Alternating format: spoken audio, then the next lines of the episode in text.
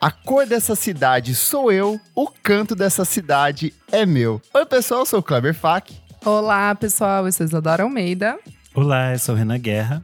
Eu sou o Nick Silva. E no programa de hoje, os melhores discos de 1992. A gente vai voltar 20 anos no tempo e mais o especial dessa 30! nossa... É meu Deus! Que velho, me sentindo muito velho. 30! 30! Tempo, gente. É, Pra você relembrar alguns dos 30. trabalhos lançados no comecinho dos anos 90. E para participar dessa conversa, a gente tem a presença especialíssima de Nicole Cabral. Seja muito bem-vinda! Olá, gente. Muito obrigada pelo convite. Muito bom estar de volta. Uhul! Linda! Mas antes o que, minha amiga Isadora Almeida, que a cada hora ganha mais mil reais. Nossa, riquíssima. Vamos lá, gente. Passando nosso serviço aqui, se você ainda não segue a gente nas redes sociais, arroba podcast VFSM em tudo. Temos o nosso site também, fica tudo compiladinho lá. Passa lá, vamos falar sobre música.com.br. Temos também o nosso que? Nosso lugarzinho onde você pode depositar o seu dinheirinho pra gente. Os Vai seus lá, mil Padrim. reais. Exatamente. padrim.com.br barra podcast VFSM. Vai lá, moçada. A partir de cinco reaisinhos vocês podem nos ajudar. E aí vocês ganham várias contrapartidas, como participar das nossas gravações, como receber os nossos episódios com muita antecedência, episódios extras. Que mais, Kleber? Olha, hoje aqui, ó, quem tá gravando junto com a gente, Jefferson Kozenieski, Fabrício Neri, Pedro Carvalho, nós estamos adiantando parte da gravação, porque nossos queridos amigos vão pro show da Rosalia, então nossos madrinhos estão aqui Mata com a gente. Motomami! Motomami! Motomami, Motomami! motomami. Motomami! Cu de que reinona.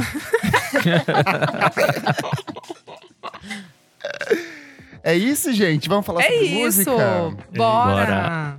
Ô, Nicole, Simbora. sempre que a gente grava esses programas especiais, a gente começa com uma pergunta que é onde você estava em 1992? E antes disso, eu também quero pedir para que você se apresente. Você já gravou um programa com a Isa há um tempo atrás, mas fica à vontade para se apresentar aqui, falar um pouco sobre o seu trabalho, onde você já passou, esse espaço é seu. Muito obrigada. Então, gente, para quem não me conhece, meu nome é Nicole, é, eu tenho 25 anos, sou repórter, é, freelancer, já passei pelas redações da Rolling Stone, é, eu tenho 25 anos. Você nem era nascida. Não era nem nascida quando esse disco estava nem ainda nos planos de mamãe de me ter no mundo quando, quando aconteceu tudo. Gente, eu estou em Cara de choque. choque é ótimo. É, o Kleber, ele tá ainda achando que são 20 anos, entendeu? É, Ele tá eu até nesse mood. Eu ele coloquei tá... na pauta duas décadas 20 no tempo. Gente, É. minha cabeça deu um. Eu também comecei a mentir a idade, amiga, não se preocupe. Não, amiga, não tem problema. Você é uma, uma gay idosa gostosa, então não tem problema. Vai É isso. ser. Já É sou gato. Já é, né?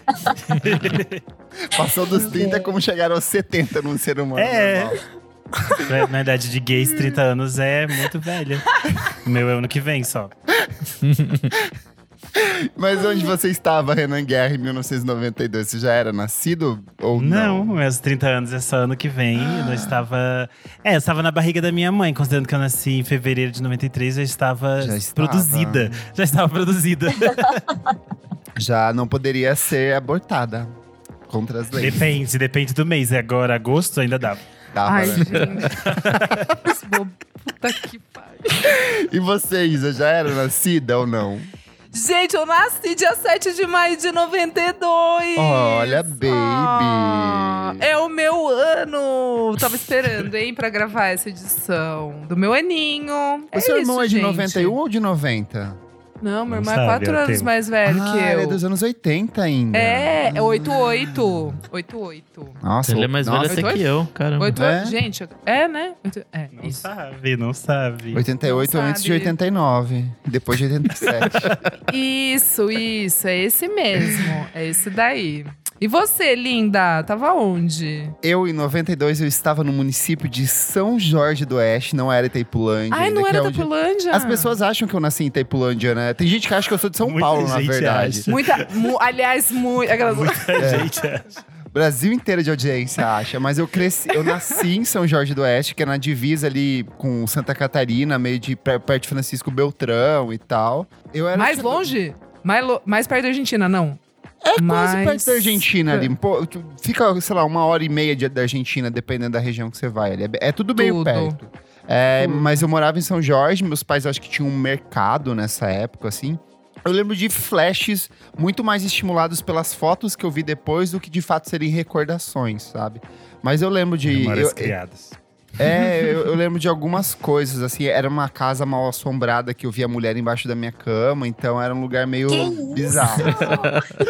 Tá nas fotos, amiga. Seu ectoplasma, essas Não, fotos. é, era uma mulher que toda noite eu olhava embaixo da minha cama, ela tava lá, daí minha mãe levantava e batia com a vassoura embaixo. Eu acho que eu já contei essa história aqui, não contei?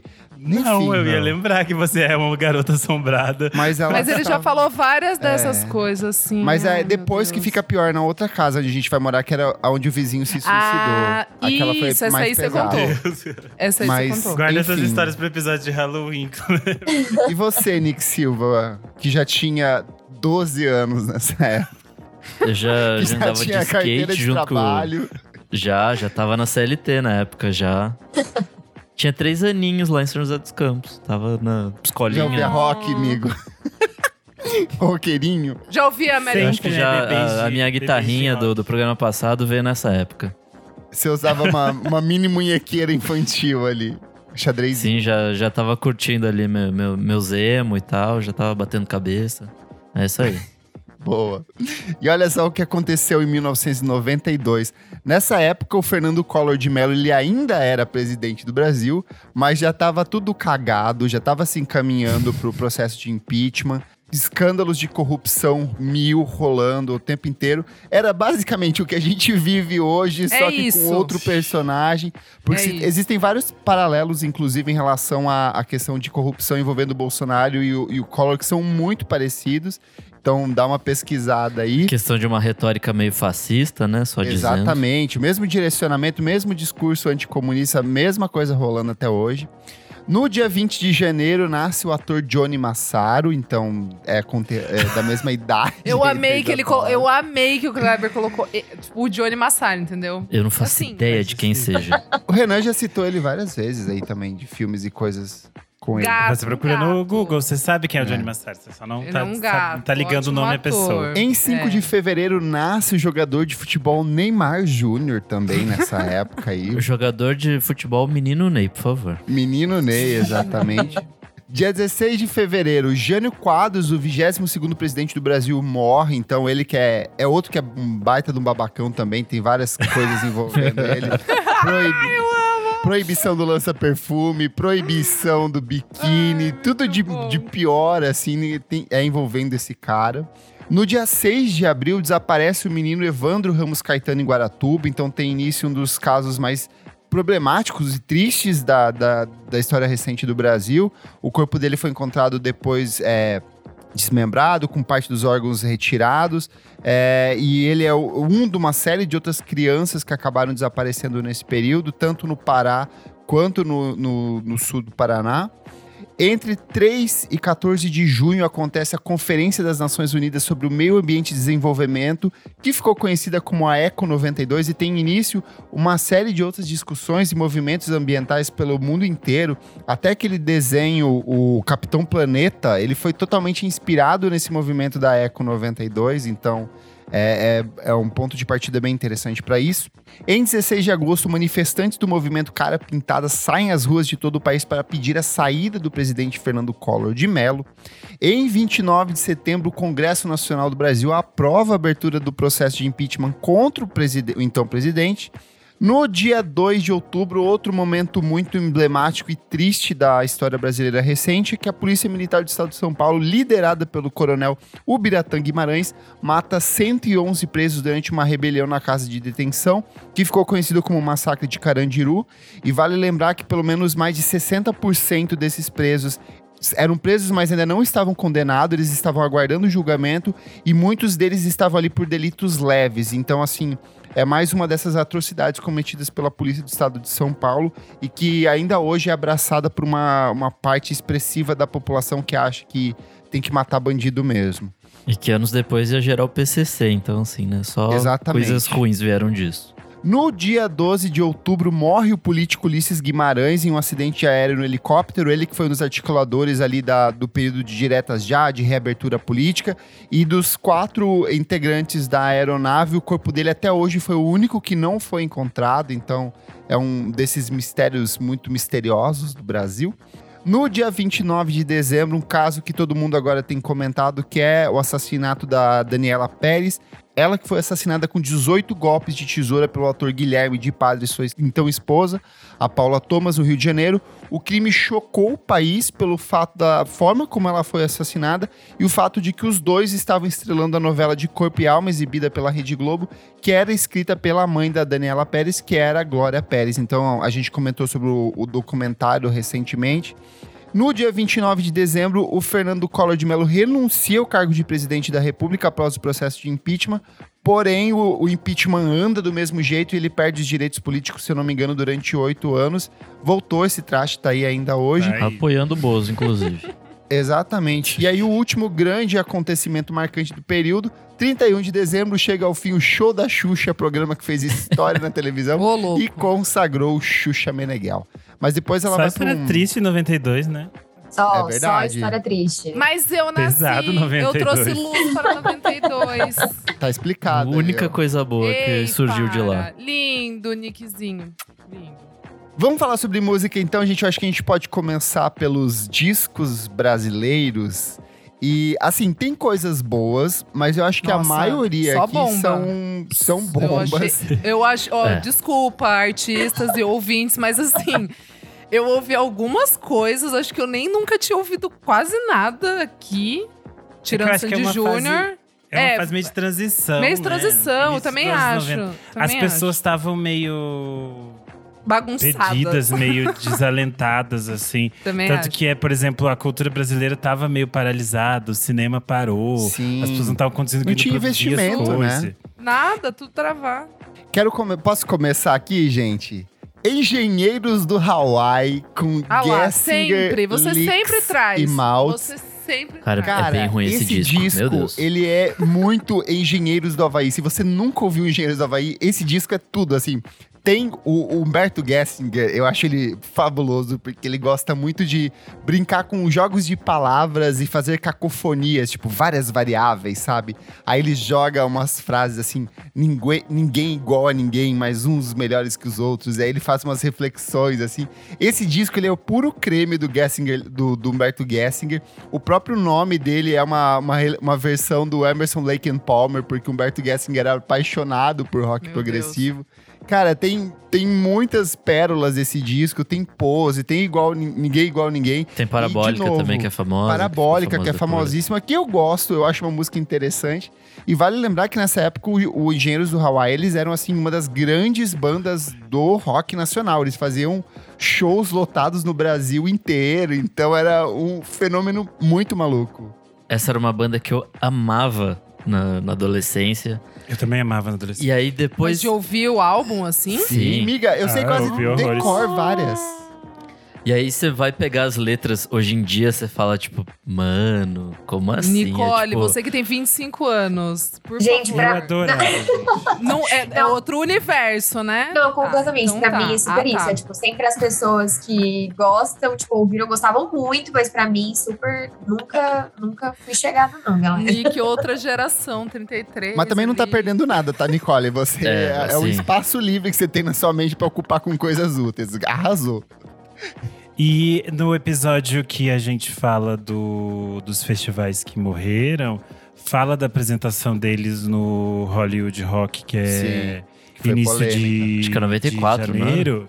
É 93. 93? Que é o Hollywood Rock. Eu acho que é 93 esse Hollywood Rock. É. Mas o fato é, o público não gosta. Naquele vídeo da MTV que a gente tinha usado naquele episódio, o público fica falando pior show, engenheiro. Eles sempre foram di- dividiram opiniões. Nicole, quer puxar algum que você goste? É, que eu gosto é meio difícil, assim, mas eu acho legal falar o da. Daniela Mercury, né? Esse que é maravilhoso, um, isso é grande, tudo. um grande marco. Mas também ele tem uma história que eu também só fui tomar conhecimento dele, tipo, esse ano, na verdade, quando eu tava pesquisando, né, sobre é, os rolês dos discos estarem fazendo é, aniversário. que eu não sabia que, tipo, a canção, né, o, o, Canto da cidade. o Canto da Cidade era. Não era, tipo, exatamente da Daniela Mercury, né? Que era, tipo, do Totti Gira, que foi uma composição que meio que na época ela sempre frequentava os blocos afro da Bahia. é, durante o período da ditadura militar, e aí é, eles meio que tiveram que pegar um pouco da música para transformar em algo comercial, e aí deu no- na música do Canto da Cidade. assim. Então, tipo, ela não é de fato a pessoa que fez a música, tinha outras pessoas que já estavam fazendo esse movimento do Axé Music em Salvador, mas, tipo, acabou que foi ela, né? Porque ela era a, a cara do pop em Salvador naquele momento, assim. Mas eu achei a história muito curiosa, porque eu conheci ela, tipo, esse ano, assim. Eu fiquei, nossa, as coisas nunca são quanto a gente acha, né? Eu acho que também tem outros aspectos do fato de que ela era uma mulher branca, Sim. né? Sim, e com certeza, é historicamente principal, a né? exportação de artistas do axé aqui pro sul e sudeste sempre foi a partir de pessoas brancas, né? Tanto que a gente fala Total. do El Chan, a grande representação era as duas dan- dançarinas brancas, né? Então eu acho que teve esse esse, é, é, essa facilidade, mas eu acho que ainda assim ele é de fato um disco bem interessante. Tem música com É, eu Herbert gosto, Viana ali. Música Eu acho que ele é um, é um bom disco do axé, assim, dessa transição de axé com MPB, então eu acho que é um disco bem emblemático também. É. Ele é um disco muito importante para apresentar o axé de diferentes formas. Ele já vinha, o axé já vinha aparecendo em trabalhos do Caetano e da Gal. Eh, vários desses artistas compõem para Gal e tal nos anos anteriores. E é interessante que ela vira um fenômeno, né? Tanto que é em Sim. 92 que ela se apresenta no vão do MASP. Histórico. E é, a- a- é o momento histórico que eles acham que o MASP vai cair, né? Porque o MASP é um. Ele tem alguns andares pra baixo. E, tipo, tremia a rua e tudo mais, porque eles não esperavam que ia ter aquele, aquela movimentação. E aí eu acho que o canto da cidade é muito fundamental para essa virada de chave de que as gravadoras do Sudeste passam a olhar pro, pro axé de outras formas. E aí a gente vai ter o nascimento de diferentes discos muito importantes que vão vir nos anos seguintes, né? Um que eu acho bem curioso desse período é da Cássia Eller ali, que é, é, o Marginal. Ele é o segundo disco dela. É, eu acho que ele é um disco interessante no sentido de que ela mostra quem ela, dos artistas que ela gosta. Tem muita um versão ali repertório de Arrigo incrível. Barnabé, Itamar Assunção. É um disco mais blues, mais rock, assim. Mas eu acho que ele não é nem perto do que ela viria a fazer ali pelos próximos anos. Ele é bem uma Cássia crua, porque ela veio do universo de teatro, ela era trabalhava com construção civil, ela foi é, produzida por um tio dela para se lançar artisticamente, então ela era muito crua. Eu acho que esse disco é um bom exemplo disso, assim, mas não é nem de perto assim o melhor disco, nenhum dos bons discos para começar a ouvir o trabalho da Cássia Eller também. E a produção ainda é bem esquisita, né? Acho que boa parte desses discos Sim. que a gente vai citar aqui é uma produção meio, sei lá, meio secona, assim. Foi isso que eu senti nesse disco dela, no, no dos Engenheiros também. Sabe É uma que, coisa, que é sei lá, também? que falta. É, principalmente quando a gente vai falar dessas cantoras mulheres, é, no final dos anos 80 vem Marisa Monte e ela faz aquele disco ao vivo, MM, que era mais cru.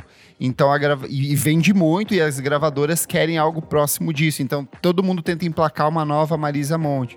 Tanto que eu acho que a gente pode falar, Renan, da Adriana Calcanhoto, que era também, foi, foi meio que moldada para ser isso, mas que conseguiu trazer uma proposta artística diferente, né? Eu acho só para terminar o da, o da Cássia, é importante pensar que as referências da Cássia eram muito outras, né? Sim. Diferente da Marisa e desse processo da indústria. Tanto que a gente vai ver que no disco seguinte, o de 93, ela já vai ter é, alguns da- algumas das músicas que depois viriam a ser hits dela, Sim. mas naquele momento também não são hits. Porque a Cássia tinha um jeito de cantar muito específico. A escola dela era a vanguarda paulista, é outro rolê muito diferente. E ela tava meio tipo assim, metendo louco, fazendo o que ela queria, né? E nesse sentido eu acho um disco muito interessante, porque ela faz esse disco dentro da Universal, assim, é tipo foda pra caralho ela meter esse louco dentro da Universal. A mulher era muito E foda. conseguir todos esses direitos, né? Porque é muita gente. Mas, amigo, que era uma tinha- galera que gravava música por um real, sabe? Assim, tipo, pelo amor de Deus, Itamar Assunção. Era. Não era como É, se nessa fosse época muito eles estavam passando dificuldades, É. praticamente. amigo. Sim. É, então. E eu não, é, não tô brincando, tô falando sério, eles estavam realmente passando dificuldades. Eles eram marginais, Sim. eles eram, tipo assim, o lado Z da cena paulistana. Exato. sim, sim. Exato. O do caso da Calcanhoto é bem isso, tanto que o primeiro disco dela, de 90, o Enguiço, é um disco de, é, de intérprete, que é o caso do, do primeiro disco da, da Marisa Monte também. Só que a, a Calcanhoto tinha essa coisa de fazer uma voz impostada. Ela cantava de um jeito muito diferente no primeiro disco. E é um disco que fez bastante sucesso, entrou música na novela, essas coisas todas, mas era tudo regravações. E aí ela vem com Senhas em 92, que é talvez, sei lá, um dos discos mais politizados da Calcanhoto. É completamente diferente e ela vai definir essencialmente a estética dela e o que ela é, assim, tipo, esquadros, mentiras são basicamente coisas fundamentais do repertório dela. E vão ter muitas outras coisas que vão mostrar esse universo dela de conexão com a poesia, é, de conexão com esses compositores muito específicos, como o Antônio Cícero, o Arnaldo Antunes. Eu acho um dos meus discos preferidos da, da Calcanhoto. E ele. Meu sonho é ter o vinil, porque ele é lindo. Você abre, ele muda de cor, assim. Na época Ai, ele fazia tudo. uns Ai, que chique. Ele tem tipo uma janelinha, sabe? É como se ela estivesse na janelinha. Ai, acho lindinho. legal. Tudo. Enfim, Eu também é gosto muito- muito. É um disco com uma produção muito boa, assim, muito. E é um disco que realmente vale a pena, por exemplo, começar por esse disco, porque tem, sei lá, Mentiras é um clássico e vale é uma boa Tudo! porta de entrada Sim. na Calcanhoto. Nossa, é super é, discos, assim, que você lembra, tipo, já, da minha mãe ouvir, tipo, por muito tempo e isso ser passado e eu sempre tá ouvindo e tocar em rádio e tá nos, parar no Tocava sinal e tá novela, tocando né, essas coisas. Total, Ai, é super sim. disco de mãe, Marisa Monte também. Um que eu gosto bastante desse período é Gilberto Gil com Parabólica Mará. Eu acho que ele é um disco mais. Ele abre passagem pra esse Gil dançante axé dos anos 90 e 2000. Assim, as músicas são. Tem algumas coisas meio estranhas, meio experimentais ali no meio, mas é um disco bem efusivo, bem entusiasmado. Ele vem ali de uma década de 80, onde ele tem um caráter mais reflexivo e político em algumas músicas e até mais melancólico. E aqui ele se joga, ele vai pra uma coisa mais festiva mesmo. Tanto que dali dois, três anos ele vai gravar aquele acústico MTV que é lindíssimo. E depois ele vai seguir pra uma série de obras ao vivo ao longo dos anos 2000. Vai cantar com Ivete Sangalo e com um monte de gente legal, assim. Então é, é um disco bem bonito. É, é um disco de Gilberto Gil, assim. Tem todos os Gilberto Gilismos dentro desse trabalho. Falando no- nos baianos, só pra citar, eu adoro o Circulador Vivo, que o Caetano lança nesse Ai, ano. sim. Tem uma das minhas faixas preferidas dele, que é Americanos, que é uma faixa que ele nunca retornou, ele só gravou nesse disco. E tem um disco que não tá no, no Spotify e que as pessoas geralmente não ouvem ele, que é o disco da Gal de 92. Ele se chama só Gal. Ele tem uma capa que também não é atrativa, então no mar de discos da Gal, geralmente as pessoas não vão ouvir esse disco. Eu fui ouvir ele meio com preconceito na época eu tava escrevendo sobre a discografia dela e me surpreendeu muito, assim, porque é um disco lindamente produzido. A voz dela tá maravilhosa e tem umas conexões muito interessantes dela com esses ritmos é, afro do, da Bahia e com esse, esse surgimento do axé. É nesse disco que ela vai gravar É de Oxum e é uma versão linda. É um disco que tem, sei lá, tipo, Vinícius de Moraes tocando piano pra ela, assim. É tipo um negócio Uou. muito foda, só que obviamente ele fica meio esquecido ali nesse meio, porque em 93 ela vai lançar O Sorriso do Gato de Alice, que é basicamente o melhor disco dela nos anos 90. Vai ter toda a polêmica dela mostrando o peito no show do Jared Thomas, essas coisas todas. E tipo, esse disco fica esquecido ali atrás. E hoje em dia ele não tá no Spotify, então é bem mais difícil das pessoas resgatarem, mas é um disco muito bonito que é tipo assim uma gal mais madura, mais classuda assim, casando ba- bastante essas coisas que ela que são referência pra ela, que é a bossa nova com aquilo que tá sendo feito nesse momento assim. Tudo. E o Skank. Isa? Embarcou? Eu ia falar agora. Então, o Skank, né, com o álbum Skank, é o álbum de estreia dele, saiu em 92 pela, pelo um selo independente chamado Now Boa. E assim, tem tanto, né, que foi o primeiro single que todo mundo começou a curtir e tal. Essa música continua sendo uma das minhas favoritas, assim, sério. Toda vez que toca e eu fico emocionada, assim, é uma das minhas favoritas real. E aí eu tava lendo que daí em 93 esse álbum foi relançado, porque daí eles são contratados pela Sony Music, porque o pessoal da Sony Music vê um show deles lá em, eu acho que é em BH. E o pessoal, tipo, começa a comprar ideia, assim, tipo, as rádios começam a tocar, eles começam a distribuir. Isso antes de ser contratados pela Sony. Os caras mesmo, tipo, é, da banda começam a distribuir nas rádios e acho que meio pelo boca a boca começa a acontecer a parada. Aí eu tava lendo também que eu achei muito interessante. Tem uma música que chama Indignação, né? Tipo, e ela, ela tipo, ela é separadinha, assim. O jeito é, que ela é escrita, ela foi cantada pelos caras pintados na época do impeachment do Collor. Tudo. Achei muito bom. E aí, O Homem que Sabia Demais foi trilha da novela Olho no Olho. Renan, essa eu nem. Amiga, essa é aquela Qual que que eles é? têm poderes. E eles só Você tá brincando? Meu Deus, é Era a que na parece onda- novela da Record. Era naquela onda do Isso. filme Scanners. E tem, tem o, do o Felipe Scanners. Fogossi, o Nico Puig, essas coisas. Meu Deus. Essa novela é tudo. Do Skank, eu achei curioso que esse disco foi lançado em, em CD primeiro. Eles nem tinham aparelho de CD em casa, mas eles apostaram em lançar no CD porque eles acharam que era tipo, Exato. uma mídia mo- moderna. Moderna. aham. E aí eles distribuíam os CDs e daí depois, quando a, a Sony relançou, Sony. que eles Uhum. relançaram em CD e vinil. Total. Eu acho que tem um aspecto bem interessante desse começo de anos 90 aí, que é essa de- redescoberta da Tropicália. Era uma coisa que vinha acontecendo desde o final da década de 80, por conta dos 20 anos da Tropicália. E aí tem muita coisa, por exemplo, Mutantes vai ter o A e o Z, que é um disco que eles gravam em 1973, que vai ser relançado oficialmente em 1992. E o próprio Tom Zé, que era um cara que estava completamente é, Ostracizado, né? ostracizado, ele, putz, ele tava trabalhando como, sei lá, Frentista, não era? É, frentista.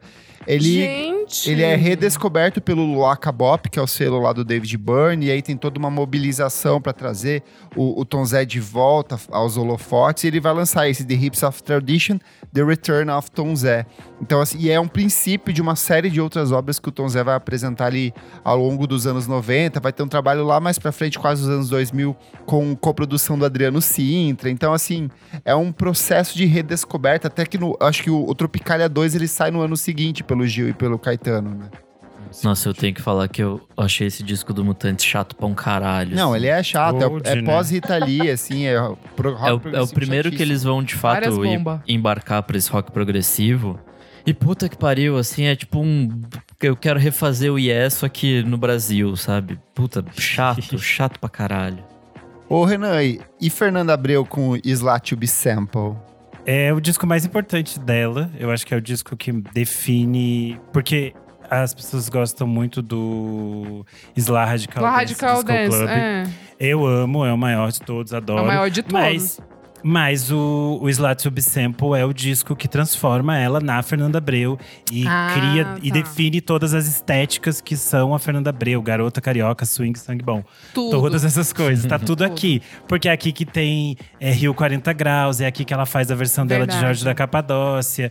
Tem toda uma, uma estrutura muito interessante, assim, de que as coisas no, no Isla Radical Dance Disco Club, elas eram mais caseiras, assim. Elas vinham desse processo de experimentação deles, Uhum. de samplear as coisas e meio roubando mesmo, sem regra. Exato. E no exato. Sample, eles já têm, tipo, um aparato muito maior de gravadora.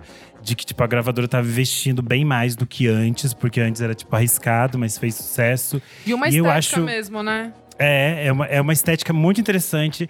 Ela vai, tipo, lançar clipes muito importantes. Tanto que ela vira, tipo, uma das figuras mais importantes da MTV nessa época, né? Ela Uhum. era uma presença constante na MTV porque ela tinha clipes muito, muito modernos. Ela investia nos clipes. E ela tinha toda uma estética visual que é muito legal. E eu acho um disco muito foda, assim. Ele é um disco bem… que grita nos 90. Porque, basicamente, todo mundo, inclusive ela própria, vai refazer este mesmo disco mil vezes, mas eu acho um disco ainda assim muito, muito foda. E só pra fechar aqui o lance dos nacionais, a gente também tem Ed Mota com Entre e Ouça. A gente tem aqui Djavan com Coisa de Acender. É, Eu não lembrava que o Djavan, é, o Coisa de Acender era de 92, gente. 92. Tem vários hinos, Linha do Equador, é tipo assim, lenda. Tem o Lulu Santos com Mundo Cane. Esse é tipo o álbum indie. E tem, a, e tem Sandy Júnior com Sábado à Noite, que daí vem ali Ah. Resposta da Mariquinha, que foi, acho que, um dos primeiros grandes sucessos deles, assim. Eu lembro que minha mãe falava que eu era pequeno eu cantava essa música, tipo, surreal, assim. Foi a partir daí que foi criada a Lei Maria da Penha. Meu, meu segundo show da vida foi o do Sandy Júnior. O primeiro foi o da Kelly Key, eu super lembro, assim. Nossa, ir tudo errado. Eu tudo também, eu errado. também. Fui, eu fui super Sandy Júnior. Super, super. mãe. Vamos pros internacionais, gente? Quem quer começar aí? Quer começar, Nicole, puxando o seu favorito desse ano? Ai, gente, eu gosto muito da, do lance do erótica da Madonna, porque eu acho essa coisa toda de ter, tipo, sido proibido em vários países. Ela ter lançado o disco junto com um álbum de fotografias e que ela, tipo, tem fotos explícitas. Ela, e foi o primeiro disco também que teve o lance de receber o selo, né, de conteúdo explícito. Sim. Foi o primeiro, assim, grandão. E eu acho o máximo, eu adoro, eu acho super chique. Ah, esse disco esse dance. É muito bom. Porque, tipo assim, tava rolando essa movimentação de house, de disco. A mesma coisa que tá acontecendo agora tava rolando lá, mas com uma pegada mais eurodance. Ela foi fazer da linguagem dela e com esse conteúdo que é altamente explícito mesmo. Particularmente, eu acho que o, que ela lança antes e depois é melhor. Os discos eu gosto mais, mas eu acho que o, o Erótica, ele é um marco, é, tanto pela questão do livro, tanto que depois tem o documentário que é o Na Cama com Madonna. Então eu acho que é a Madonna em sua forma mais provocativa, assim. Eu acho que é na mesma época tem, tem a turnê do Blonde Ambition, tem as questões dela falando sobre é, HIV, AIDS, os encartes dos discos. Então, assim, é, é muito, muito transgressor esse disco. Eu acho esse disco assim foda pra caralho. Deeper and Deeper é uma das minhas preferidas Tudo. dela até hoje. Eu acho esse disco podre de chique. e eu acho. Eu acho que é, tipo, talvez o momento mais pé na porta da Madonna, assim. Porque na virada pros anos 90, a gente tava basicamente. As pessoas ainda estavam morrendo aos montes por causa do HIV AIDS. E a, a gente tinha essa culpabilização do sexo, né? Tipo, o sexo era errado, o sexo era perigoso, o sexo não era bom. E aí a Madonna diz: Ah, é, não é? Vai ser bem gostoso, sim. E daí ela chama todo mundo pra esse livro. Tem tipo assim, gente, a Naomi Campbell tem. Tem o, o do Kier aparecendo nos clipes. É um negócio assim, as pessoas que ela juntou nesse, nesse, nesse rolê todo da fase erótica. É um negócio muito foda. Os clipes são maravilhosos até hoje. Eu acho assim, tudo incrível. Eu acho o início dos anos 90. Os anos 90 inteiro pra Madonna, né? Ela produz Sim, muita coisa foda. Tanto que Beyoncé fala Mother Madonna já no, no remix que a gente lançou. Porque é aí. Ah, eu, eu, vou, eu vou puxar um. Vai lá. Eu vou deixar o Dirty do Sonic Youth pra gente falar todo mundo junto, que vai ficar todo Boa. mundo falando em cima do outro. Eu vou puxar aqui o Check Your Head, que é o terceiro álbum do Beastie Boys. Eu É teu, amiga. amo esse álbum.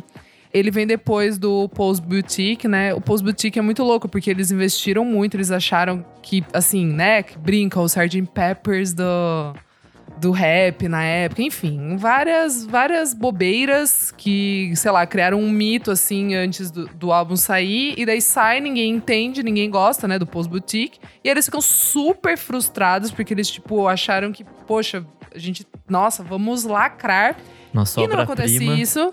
Exato, só que daí, né, anos depois, é, virou cult, todo mundo gosta, enfim. Mas é muito louco que o, o Check Your Head, eu gosto porque ele é mais cru, ele tem tipo 20 faixas, tem faixa de um minuto e meio, faixa de quatro minutos. Tem umas que são super punk, assim, tipo. E é o primeiro álbum que eles estão tocando os instrumentos mesmo. É muito legal. Quem já leu o livro ou quem já viu o documentário que saiu na Apple TV, né? O Beastie Boys Story.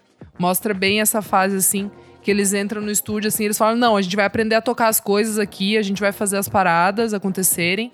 Esse é o primeiro álbum que o Mário Caldato Jr. produz, né? Que é o Vai virar Mario C. parceiraço dele. Sim. Exato, É. exato. Ele chega como, né, produtor. E eu gosto muito, porque é isso, assim, tem faixas tipo Pass the Mic, Gratitude. Eu lembro demais de assistir esse clipe na MTV, assim, e eu achava a coisa mais legal do mundo, assim. Eles eram rap, mas era punk. Eu, eu gostava demais, assim. Mas aí tem faixas que são super de boa, assim, que são mais sussa, né? A última faixa chama Namastê, enfim. É, eu gosto muito desse álbum. Tem Finger Licking Good, tem. é, Cara, esse álbum realmente é um dos meus álbuns favoritos do, do Beastie Boys, eu acho perfeito. Já que eu sou o roqueiro desse, dessa turma aqui, quero puxar o Rage Against the Machine, com o disco de estreia deles. Puta, bom pra caralho. Eu tava Ai, reouvindo Nick, vários. não, do- não, não, não, não. Não vamos bom, misturar é política com podcast aqui, não.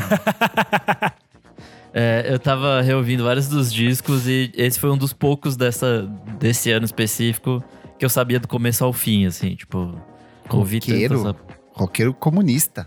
E tem coisas legais, tem Killing the Name, tem Know Your Enemy, que são músicas que até hoje são, tipo, gigantes da, na carreira deles, assim.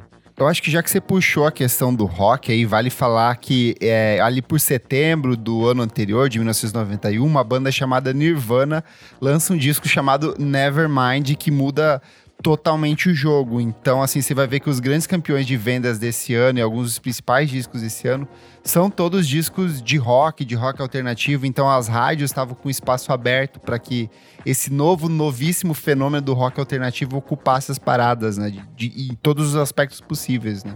E o Rage Against vem muito nisso também, nessa mesma onda. Sim, e acho que a- bem a partir daí vai começar esse rock alternativo que é super ruidoso e super. é, se eu não me engano, esse ano também tem coisa do Nine Inch Nails. Tem um EP. o Broken, né? E aí acho que é isso, assim, tipo, esse começo desse rock super ruidoso que vai rolar mais pra frente ali, o new metal e coisas do tipo, mas. Eu acho que na mesma leva ainda- aí tem. Eu acho que na mesma leva aí tem o Alice in Chains com Dirt, que é talvez o principal trabalho deles, ou um dos principais da carreira da banda. E o que eu mais gosto é o Faith No More com Angel Dust. Eu sou completamente apaixonado por esse disco. Ele é um puta álbum. Essa forma como eles Rock. oscilam entre coisas mais tranquilinhas e coisas muito pesadas, com uma linha de baixo bem funkeada, com guitarra mais funkeada.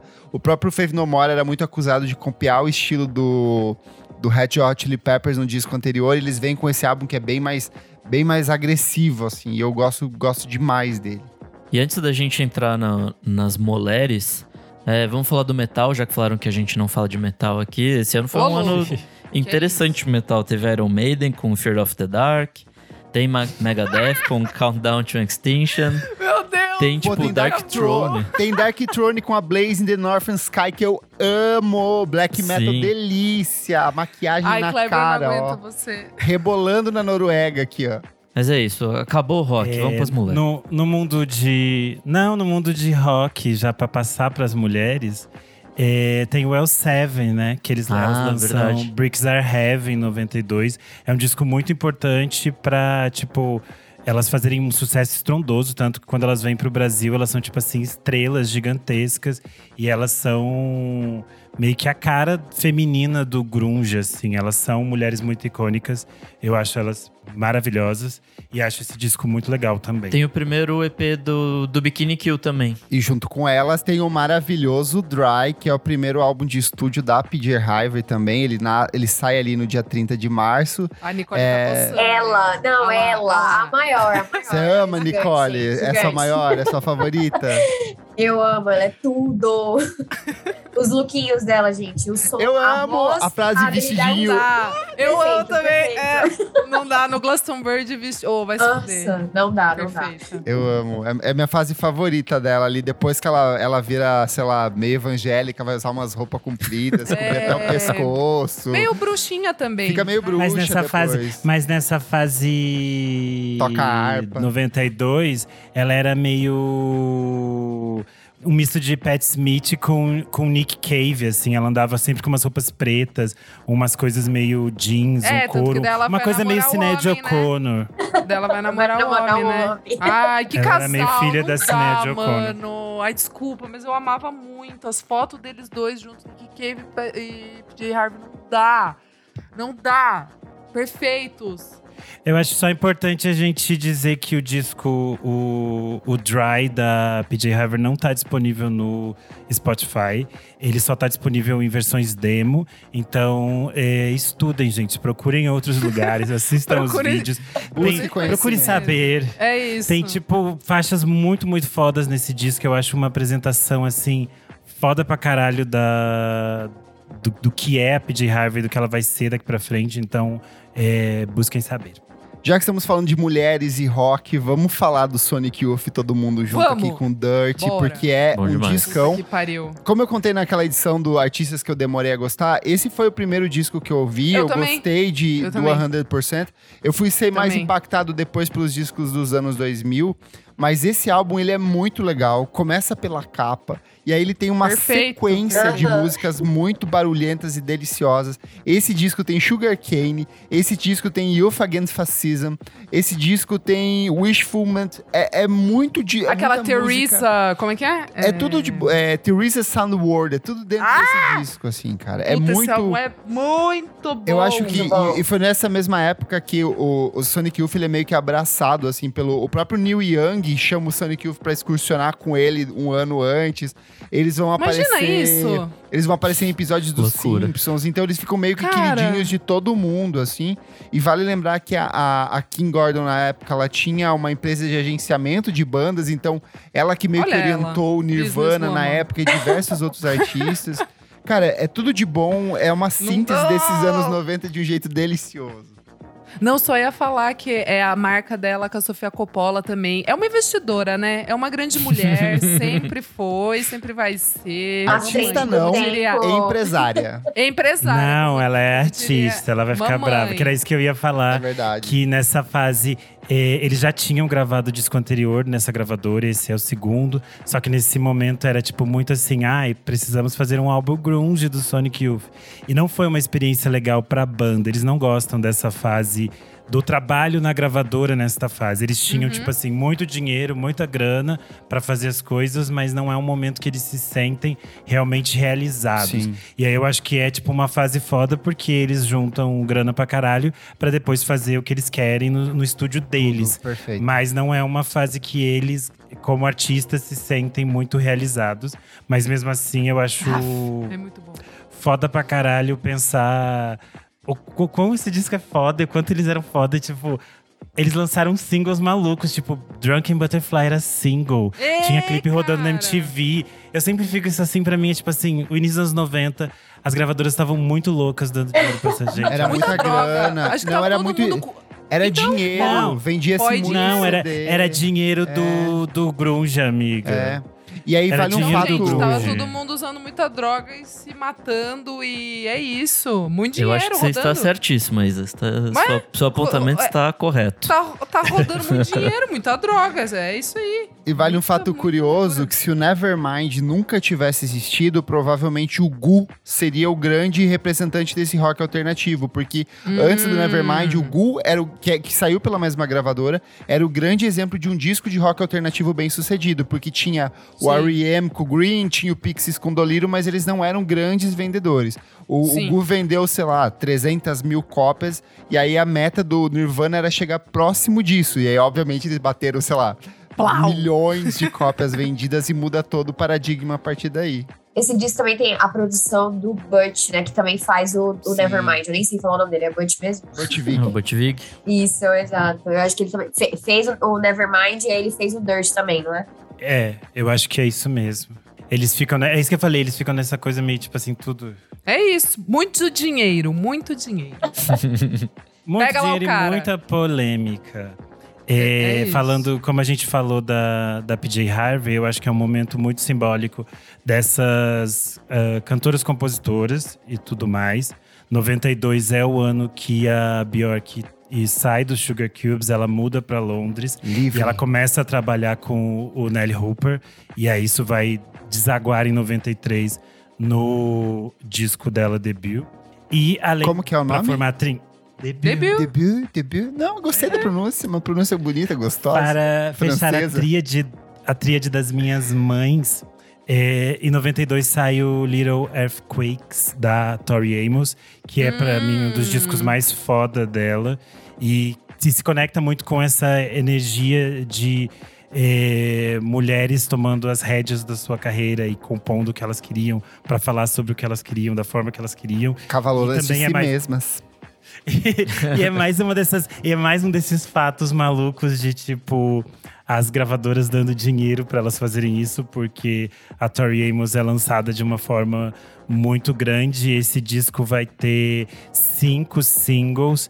E, tipo, um dos singles é basicamente Me and a Gun, que é a faixa que ela canta a capela sobre a vez que ela. sobre a experiência dela de ser estuprada com uma arma apontada pra cabeça dela. E eu fico, Meu tipo, isso foi lançado Deus! como- isso foi lançado como single. E eu fico assim, tipo. é Aí, uma a galera tava mais muito- Foda. Que ela é já fez, assim, e sei lá, é um disco muito foda, ainda vou fazer outras coisas sobre ele aqui.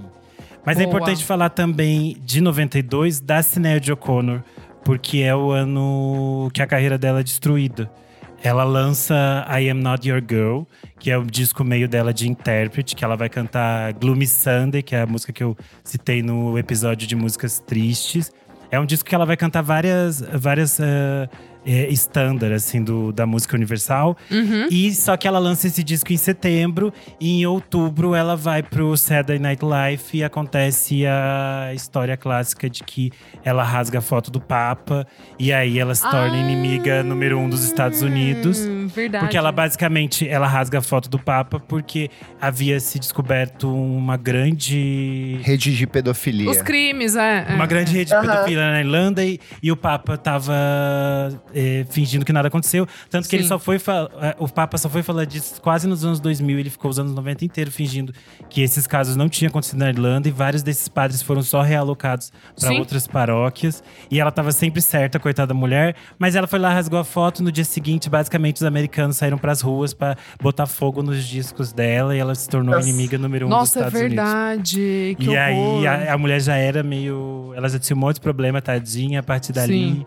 Mas ela ainda vai Ladeira produzir discos. Esse disco de 92 não é tão bom assim. Não é um disco interessante pra, tipo, se começar no universo da Sinéad O'Connor. Mas mesmo assim, depois desse episódio, ela ainda vai produzir coisas bastante interessantes. Boa. Nicole, quer puxar mais um aí? Bora falar da Xadê? A maior. Bora, Ai, tudo! tudo! Também tem ela, gosto muito. É, eu acho que foi, foi, foi um disco também que super entrou em top, né? 10 de Sim. parada da Billboard. Meu namorado é uma um grande fã dela, então, tipo assim, super fui introduzido ao mundo da Xadê com ele. O seu namorado? E ela, meu Que namorado. tudo, E seu amiga. namorado é solteiro? Graças Eu a Deus, Tenho não. altos discos da Xadê pra ver aqui em casa. Convidar, convidar. Pois é, estamos nessa de colecionar é, os discos da Xadê, mas amo, é tudo. E imensa. Tem vários clássicos nesse álbum. Eu acho que o mais legal desse disco é o fato de que ele é uma transição, porque ela vem ali dos anos 80 pra uma coisa meio soft pop, mais soul, jazz, e nesse ela começa a pegar elementos de R&B, porque era uma coisa que tava começando a borbulhar assim nesse período e ela faz essa transição de um jeito delicioso. Esse disco é muito, putz, esse disco A capa, é chique, a capa é chique. linda. Esse disco tem, tem uma produção tão classuda, assim. É chique Eu acho que demais. tudo aquilo que tentavam desmerecer ela nos anos 80, dizendo que era cafona, qualquer coisa, ninguém pode apontar um dedo Não, pra esse álbum, pode. porque ele é assim, redondinho, ele tem o tempo perfeito, ele tem só faixas maravilhosas e ele tem clássicos incríveis. E ela ainda fez clipes maravilhosos, tipo No Ordinary, No Ordinary Love. Love. Tipo assim, Puta é talvez um dos melhores pariu. clipes dos anos 90. A mulher está um luxo. Ela está a nossa sereiona e acabou. Gente, e o nome, né? Love Deluxe. Eu Nossa, sim. Tudo. E ele envelheceu muito bem. Parece umas coisas, sei lá, que hoje em dia o Steve super. produziria. É porque ela sabe? influenciou Tipo, todo mundo, É isso que eu né? ia falar, não é que todo mundo envelheceu bem. Todo mundo copiou A ela. tatuagem do Drake. Até o Drake tem tatuagem da mulher, gente. Vamos parar com isso. É que é, que a é, é que é curioso, todo mundo copiou ela, sim, mas se você pega os dos anos 80, eles gritam anos 80, né? Só que Sim, esse aqui sim, não, sim, né? sim. Esse aqui ele tem coisas que são muito claras do É início dos anos fresco. 90. Mas ele é Entendi, muito moderno, entendi. ele É. tem um Super negócio moderno. assim que é tipo, você fica, caralho, é 92, mas ela poderia ter lançado isso agora, assim, que eu ia dizer disco do ano. Sim. Ó, tô vendo aqui, rapidinho, só, pra- só uma, uma coisa que eu achei interessante. Teve é, review na, na Pitchfork em 2017 e levou um 9.3. Isso Caralho. já mostra que é muito, muito isso que a gente tá falando, tipo, de ser uma geração que cultua a Xadê, assim, e acha ela realmente maravilhosa. Porque só foram dar um review pro álbum em 2017 e Deviam ter dado um 9.3. 10. Um 10. Devia, né? Eu também não entendo. Eu não entendo também essa. Eles querem mão só de fazer vaca, é.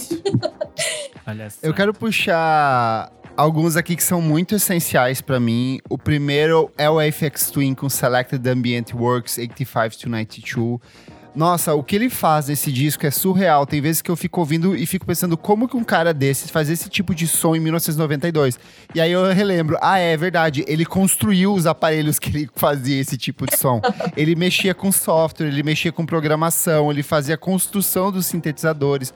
Então é um tipo de sonoridade muito surreal, é o princípio dessa ambiente técnico da IDM e de todos uma geração de artistas que vão nascer a partir daí. Os outros trabalhos, o trabalho seguinte vai para um um lance mais onírico e ambiental, mas o que ele faz nesse disco, sim, sintetiza o que vai ser o Apex Twin pelos próximos anos. E é 100% aquelas coisas que você ouve e fica assim. Tipo, gente, 92, esse homem já tava em 2030. Muito. Assim, ele tava muito doido, ele tava em outro lugar. Ele Tem uma tava galera do hyperpop hoje que não consegue replicar esse tipo de sonoridade, de, de estética, Total. de ambientação que ele faz. É uma coisa surreal. E também nesse contexto de, de ambientação, Pavement com Slanted Enchanted. Bom pra pra mim, caramba. esse disco ele é um marco de tudo aquilo Nossa que a gente senhora, vai é ter de, bom. de rock de rock indie no sentido Indie. mais puro da True, palavra, de true, ser indie vamos true. ligar a- o- os microfones numa caixa de som aqui, gravar numa fita cassete, vamos comercializar isso em fita cassete. Esse disco é sujo, esse disco é podre, ele é toscão, mas ele é tão bem construído mesmo dentro dessa crueza toda assim que impactou uma infinidade de outros artistas ali pelos próximos anos. Vai vir o Guided by Voices, vai vir o Neutral Milk Hotel, vai vir todo mundo depois desse disco assim. Cara, esse álbum, ele só cresce pra mim. Nossa, Assim, é toda, muito toda bom. vez que eu ouço, assim, e eu acho que pela minha idade, sabe, também, porque antes eu achava meio, meio chatão, assim, sabe? E a cada vez que eu vou ouvir, eu acho ele mais legal ouvir essa semana. Muito bom. Eu acho que as muito, pessoas muito começam bom. a se encantar pelo Crooked Rain, Crooked Rain, porque ele é mais fácil, É, mais pop. é, É, bem mais Mas é, quando total. você volta pra esse disco, você fala, nossa, eles eram muito bons desde o começo, né? Muito bom, muito bom. Mas é muito engraçado que tem umas melodias, tipo, super pop, assim, super Stephen. Malcolm de, de lírica e tudo mais. Só que no meio de um, de um rolê muito sujaço e muito Sim. porco, assim, tipo. Eu não sei se é mal gravado de propósito, porque eles não tinham condições de fazer alguma coisa melhor, mas, tipo, isso é um charme do disco, assim, ser, ser ruidoso e ser esquisito. Ai, posso ir mais um, gente, que eu sou, eu amo muito. Tom Waits com Pode. Bone Machines, assim, é... O Tom Waits é uma dessas coisas que você descobre na vida adulta e você fala, como que eu fiquei tanto tempo sem ouvir esse cara? E pra mim ele é o princípio da minha fase favorita do Tom Waits. Eu sei que todo, é, todo mundo fala assim, ah, o, o Swordfish Trombones é maravilhoso, o Rain Dogs é maravilhoso, mas eu acho que esse disco, assim, ele é, é muito bom porque é um disco mais rock mesmo, menos blues, é mais sujão, tem muito mais distorção. Depois, ali, uns 5 anos, ele vai lançar o Mil Variations. Depois, ele vai lançar o Alice e o Blood Money. Então, é, é um cara que já vinha desde o do começo dos anos 70 com um monte de disco muito foda. E aí, ele cai nessa estética mais rock, de- mais suja, mais grunge do começo dos anos 90. Mas dentro dessa estética que é muito própria dele, com uma voz, assim, que arrepia até os pelos da unha, se você tiver. Esse disco é muito bom mesmo. É, pra é, mostrar que eu sou roqueira, eu acho importante citar o, o disco de estreia do Manic Street Preachers, o Generation Terrorist. Muito Amigo, difícil. nunca embarquei neles, acredita? Você já Eu falou que não. você não foi nessa É, Não, aula. também não. Eu adoro essa banda e eu acho esse Meu disco. Deus, se- o Renan não dá. Eu é sempre uma falei que eu adoro essa banda. surpresa. Ele gosta. Eu amo. Eu adoro Jesus. essa banda. Porque eles são, tipo, extremamente politizados. E tanto que eles são a única banda de rock a tocar em Cuba. Eu adoro essa história. Mas o ponto não é esse. Não. O, o Audioslave tocou também, não tocou? Ah, o ponto é que eles fizeram nos 90 Todos e eles usam essa história Tá, pra vanguarda. sempre, entendeu? É só, tipo, aqueles negócios de meter o louco. E aí, eles sempre meteram o louco nesse disco, eles metem muito louco, porque, tipo, a gravadora tava colocando muito dinheiro neles. E ninguém sabe, não sei porquê, né? Eles estavam trabalhando isso desde 91, aí eles ficavam dando entrevistas assim: vai ser o melhor ah, álbum de rock da história, nós vamos vender 6 milhões de cópias, nós vamos arrasar tudo, nós vamos destruir tudo. Não fez nada disso, mas é um disco muito bom. E eles fazem umas coisas malucas, porque, tipo, já tem todas essas coisas, essas questões políticas que eles iam tratar depois.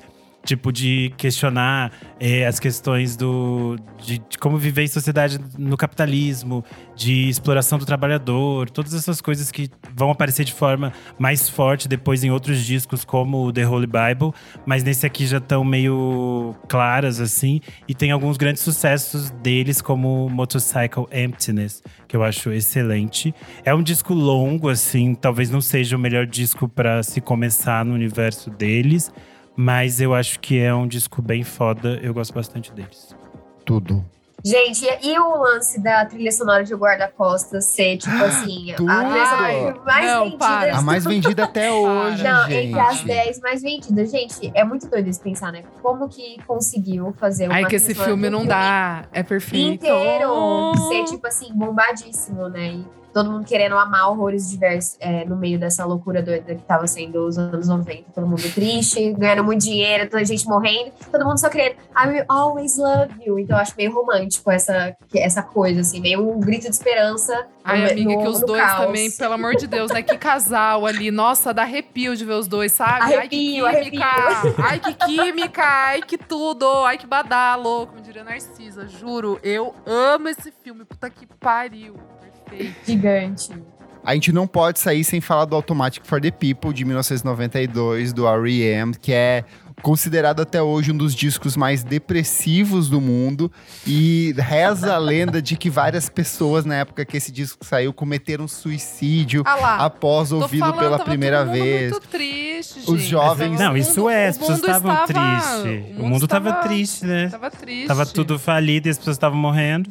O R.E.M. vem de um disco que é comercialmente muito bem sucedido, que é o Caralho, Out é of que tem Time. Everybody Hurts, né? É, aqui passa no, no comercial é, da, é, é, é. da Globo News. Não, Cara. do Médico Sem Fronteira. É, mas- E assim, do momento que ele tem início com Drive, e aí vai pro Everybody Hurts, e aí vai. Nossa, Putz, é tristaço. Man on the Moon, É. tudo dentro desse disco é muito bem pensado, é muito. É tudo. Eu acho que ele captura muito esse espírito melancólico da época que vai. É, depois, tanto que ele é, o R.E.M. talvez seja uma das principais influências, por exemplo, o Radiohead e para várias outras bandas depois, Uhum. porque tem esse é uma melancolia, mas é uma melancolia política, ela não é uma tristeza pela tristeza. Tem uma questão social sempre nas letras do Michael Stipe que dá uma profundidade maior, sabe? Não é só sofrência. Então é Tanto que Everybody Hurts é uma música anti-suicídio. As pessoas Sim. nunca entendem direito. E eu não sei por quê. Exato. Porque, porque a mensagem tá muito clara, é muito óbvia. Ele tá dizendo literalmente. Tanto que ele falou: eu escrevi esta música muito clara, sem ter grandes poéticas e grandes metáforas, porque ele falou essa música é para adolescentes, para que eles entendam claramente para não se matar. E aí eu nunca entendo que as pessoas não entendem isso, porque tá, tá óbvio. É o que a gente sempre Ah, fala amigo, aqui. é, As pessoas exato. veem a letra, elas não interpretam, elas Exato, criam um significado maluco na cabeça delas e aceitam verdade. isso. Já Mas falamos esse disco aqui é do muito pessoal bom. entrando com música triste em casamento, É. né? Verdade. Esse disco é muito bom, muito foda. É, um aqui que eu acho bem importante, hip hop dos anos 90, maravilhoso, mas poucos discos são tão incríveis quanto o Dr. Dre com The Chronic. É um dos discos mais chapados, lisérgicos e malucos Nossa, de é todos os ano, né? tempos. É a estreia do Dre em carreira solo Do ali. Dre, sim, É o disco que muito apresenta o bom. Snoop Dogg, apresenta muita gente foda. Eu acho que ele é um, é um dos marcos do G-Funk, de toda essa cena de hip hop dos anos 90, assim. E é um Super. disco que posiciona o Dre como um dos gigantes do meio e vai impactar uma geração de outros rappers. Principalmente essa geração rapper maconha aí é super influenciada por esse disco que é muito bem produzido. Ele tem umas estruturas melódicas, uns samples, uns diálogos, uns monólogos ali no meio. Não Vai tem um Spotify. apito, né? É, não tem no vivo. Spotify, infelizmente, mas É, acho importante a gente citar, já que a gente tinha falado outro dia de rock latino, o disco Dínamo do Soda Stereo e o álbum de estreia do, do Café Tacuba são dois discos Sim. muito bons para quem tá buscando se adentrar no universo do rock latino. E para as gays, é muito importante falar de Diva, da Annie Lennox, é um disco muito importante. É, é um Ai, disco qual que assim, tem esse, amigo? Não lembro. Esse tem o Why, Tudo. Tá. E é um disco bem. E é um disco bem simbólico dessa. Ai, é o da capa maravilhosa! É, o da capa que ela tá assim. É o disco de. É o, de- é o primeiro disco solo dela, logo depois que ela Ai, saiu do é Eurythmics. tudo. É um disco bem importante, bem tipo essa sonoridade anos 90, assim. É um disco bem classudo, bem garotas do pop alternativo, assim. É um, é um clássico. É, Eu acho esse que é é isso. mesmo. Um na linha é, idosos que continuam fazendo coisas maravilhosas é o Neil Young ali com Harvest Moon. Harvest Talvez, Moon, sim. eu acho que é verdade. fácil um dos top 10 na carreira. Ele, é difícil Sim. colocar um top 10, mas eu acho que esse disco está ali. E aí você tem que pensar que é um cara que vem desde a década de 60. Nossa senhora, com mano. uma seleção de músicas, de obras que são extremamente icônicas. O que ele faz ali entre 70 e 75 é só obra essencial pra música.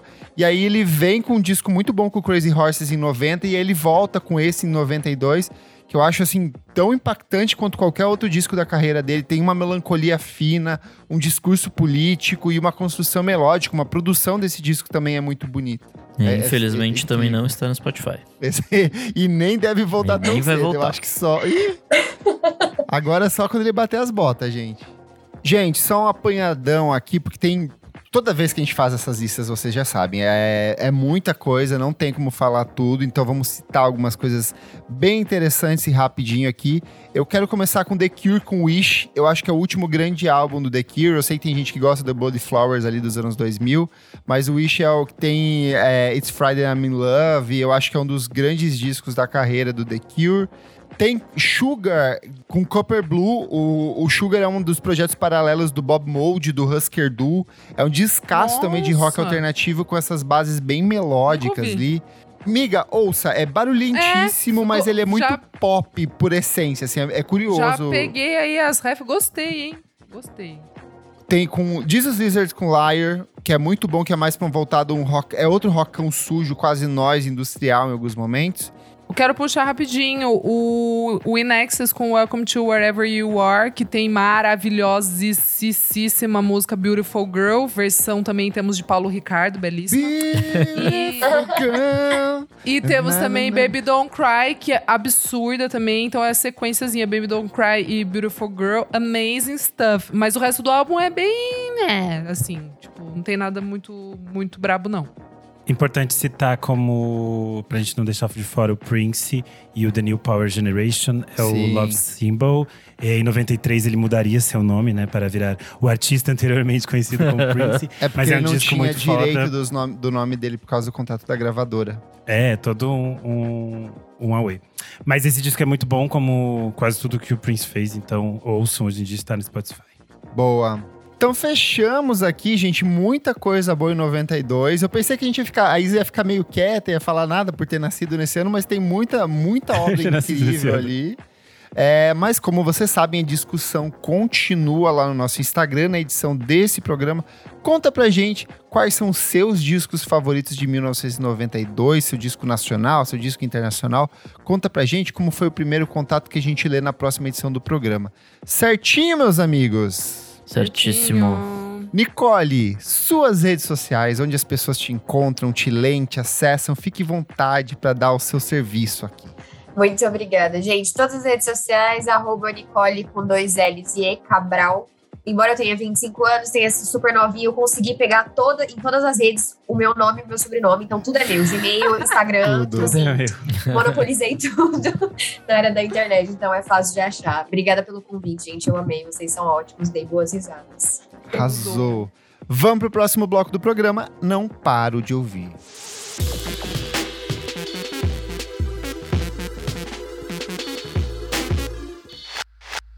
Chegamos aqui no segundo bloco do programa. Meu amigo Renan Guerra. Sempre temos ouvintes novos que estão chegando pela primeira vez aqui. Conta pra eles o que que é esse bloco. Hum.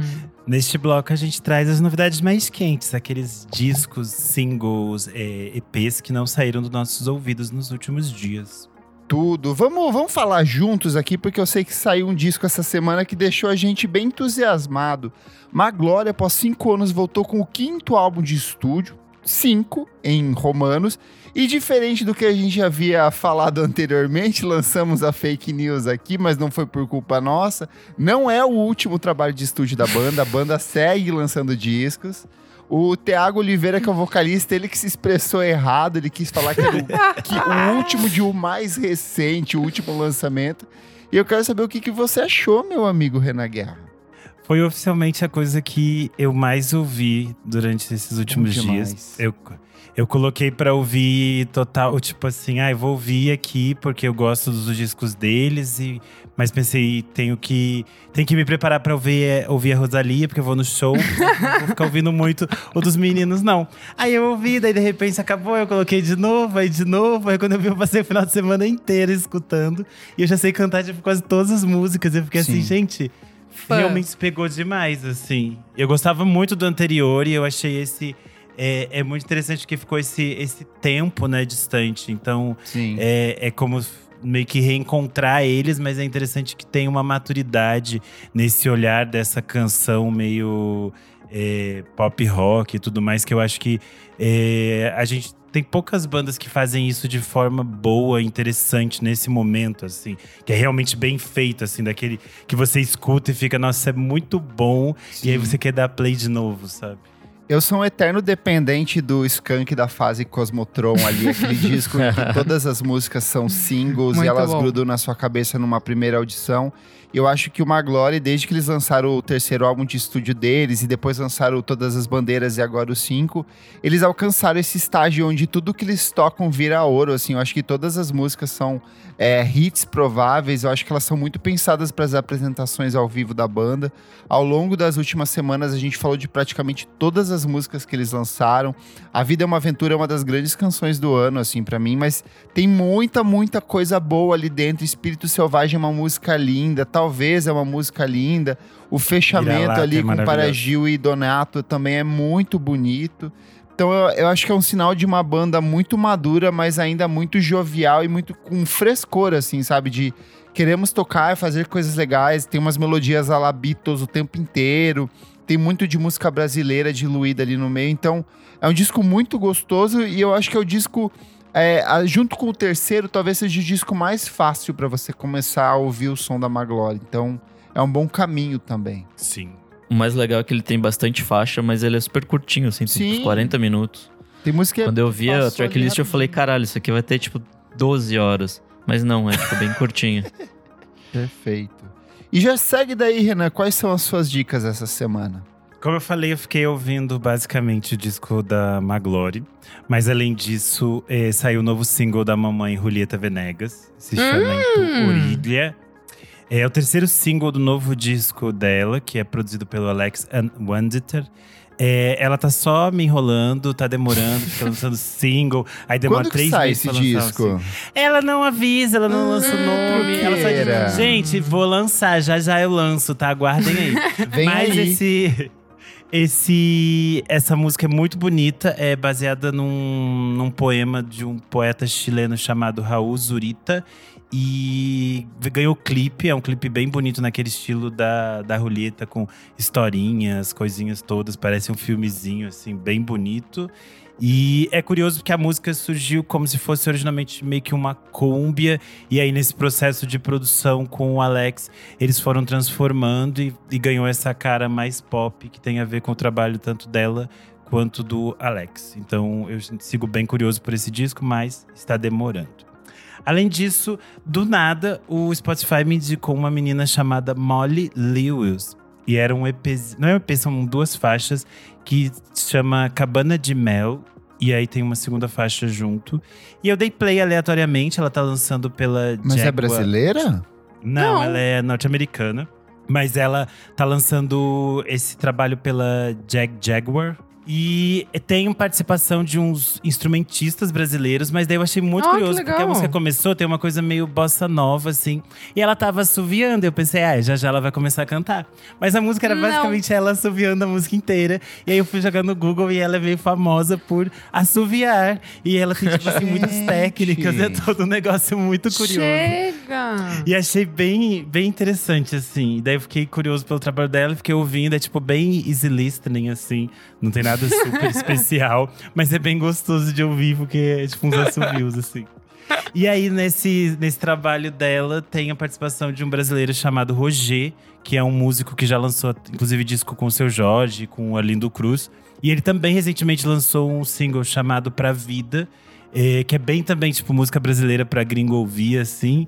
Mas eu Uhum. achei bem gostosa. É um single, ele tem. Ele é mais conhecido pelo trabalho dele de instrumentista, mas ele tem uma voz rouca, assim, meio. Parece uma coisa meio antiga. Achei bem interessante. Esse se chama. Se Pra- liga, hein? Uma voz assim. não, não tanto assim ain- ainda. Enfim, aí, estas são minhas dicas de hoje. Nossa, que Arrasou. mix, eu amei. É. Várias coisas doidíssimas. E amei. você, minha amiga Isadora, que também gosta de um mix, o que, que você traz aí pra gente? Gente, vamos lá. Então, mês passado, eu me deparei com o Like a Version da Triple J, da Wet Leg, das girls da Wet Leg.